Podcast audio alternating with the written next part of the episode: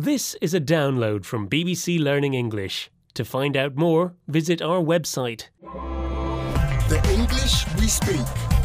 From bbclearningenglish.com. Hello and welcome to the English We Speak. With me, Feifei. And me, Rob. Hey, Feifei, I have a little challenge for you. Oh, good. I like a challenge. Right, well, can you name a bird that has bright feathers? A parrot? Nope, it has big, colourful feathers that it sticks up when it's showing off and trying to attract a mate.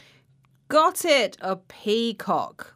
Why are you asking? Well, it's a clue for this authentic English phrase.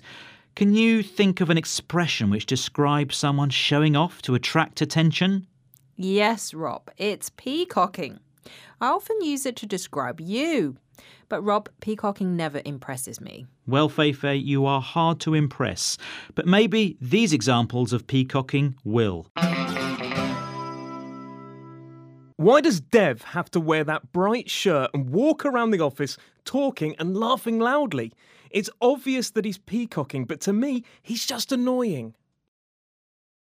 When we first met, I was impressed by John's flashy clothes and constant jokes. But he was obviously peacocking because now he just wears jeans and never says anything funny. I thought my peacocking skills would work wonders on our blind date. Unfortunately, she told me I was just showing off and I just needed to be myself.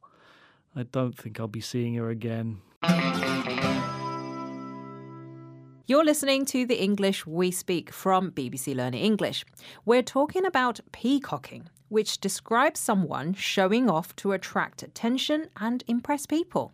Originally, it described an extreme and over the top way a man might dress and the arrogant way he might behave to attract a woman. Yes, I can see why you would have been good at that, Rob. Well, women do it now too, Feifei. For example, by bragging on Instagram about the amazing things they've done. Okay, it seems like anyone can be guilty of peacocking these days. Well, you'd never find me peacocking, Feifei.